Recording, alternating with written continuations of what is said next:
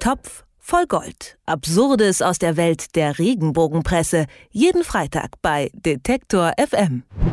Es ist Zeit für einen Blick in die Klatschblätter. Normalerweise erhasche ich ja nur so einmal pro Woche an der Supermarktkasse einen Blick auf irgendeine Ausgabe der Regenbogenpresse, wenn zum Beispiel jemand vor oder hinter mir so ein Blättchen aufs Band legt.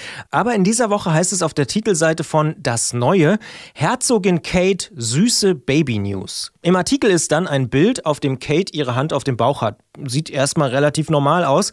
Zeit für unseren Regenbogenpressebeobachter Moritz Tschermak mal mit den Absurditäten aufzuräumen. Ich sag erstmal Hallo Moritz. Hallo.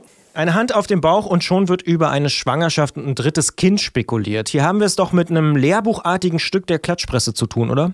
Sowohl lehrbuchartig als auch, ja, ähm, so die typische Regenbogen-Massenproduktion. Also als, als Dame höheren Ranges, egal jetzt ob im, im Königshaus oder im Showbusiness, darf man bei offiziellen Terminen auf gar keinen Fall die Hand auf den Bauch legen. Das ist immer ein Indiz für diese Redaktion, außer man ist jetzt irgendwie schon 70 oder 80 Jahre alt, dass ein Kind im Kommen ist. Ähm, das ist ja so eine kleine Volksweisheit und tatsächlich machen es Frauen, wenn ich das richtig mitbekomme, aber auch so aus meinem privaten Umfeld, immer mal wieder, wenn sie schwanger sind, dann so unterbewusst legen sie die Hand auf den Bauch. Manchmal hat man aber auch vielleicht einfach einen Magengrummeln oder irgendwie schlecht gegessen oder was auch immer. Dann legt man ja auch gern mal die Hand auf den Bauch. Kate hat diesen Fehler in Anführungszeichen leider gemacht. Es ist ein Foto entstanden und das reicht für die Klatschpresse, in dem Fall das Neue, dann eben schnell mal so eine süße Baby-News-Geschichte draus zu stricken. Fotos und Überschriften sind ja ziemlich unmissverständlich verständlich und deuten an, dass das dritte Kind eigentlich schon unterwegs ist. Gibt es denn im Text auch irgendwelche Belege? Ja, genau. Also diese, diese Überschrift ist tatsächlich ja sehr deutlich.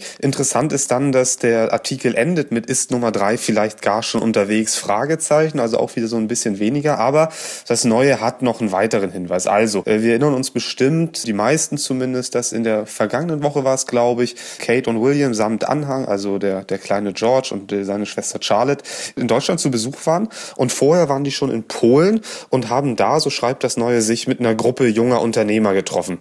Da waren verschiedene Unternehmen dabei und ein Unternehmen stellt auch so, ja, mehr oder weniger süße Bären äh, her, Teddybären, Kuschelbären, die man ähm, bei Kindern, bei ganz kleinen Kindern ans Bett hängen kann, wenn ich das richtig verstehe.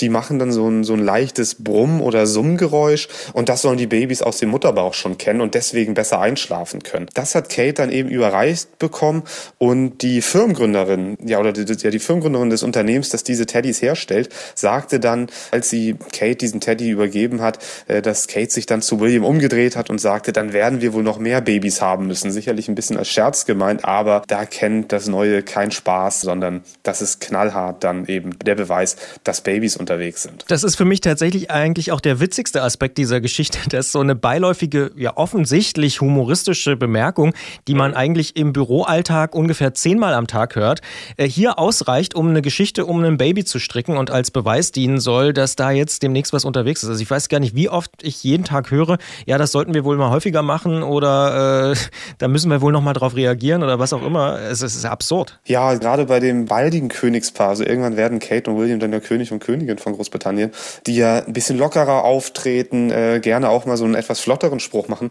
Ich erinnere mich jetzt nicht mehr tatsächlich an das genaue äh, Wording, wie man sagt, aber solche Sprüche hat Kate schon öfter mal gemacht. Die kriegt natürlich andauernd bei solchen Anlässen irgendwas für Kinder über überreicht, weil sie eben auch schon zwei Kinder hat und macht dann immer mal wieder einen Witz und ja, jedes Mal wieder reicht es dann für eine Titelschlagzeile in der Regenbogenpresse in Deutschland. Und trotzdem funktioniert ja diese Geschichte irgendwie. Was ist denn der Mechanismus dahinter? Warum machen die das? Warum funktioniert das? Ja, gute Frage. Also du hast völlig recht. Der Text an sich ist irgendwie ganz organisch so, der hängt ganz gut zusammen. Es ist natürlich äh, schlau gemacht, mit der schon erwähnten Passage am Ende einfach mal ein Fragezeichen hinten dran zu setzen.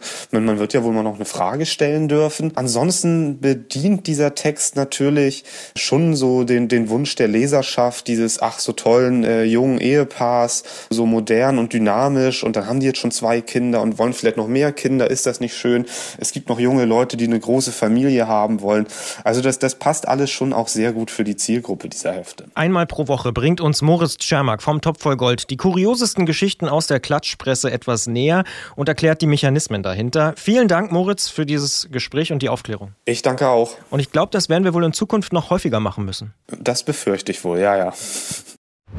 Topf voll Gold. Absurdes aus der Welt der Regenbogenpresse. Jeden Freitag bei Detektor FM.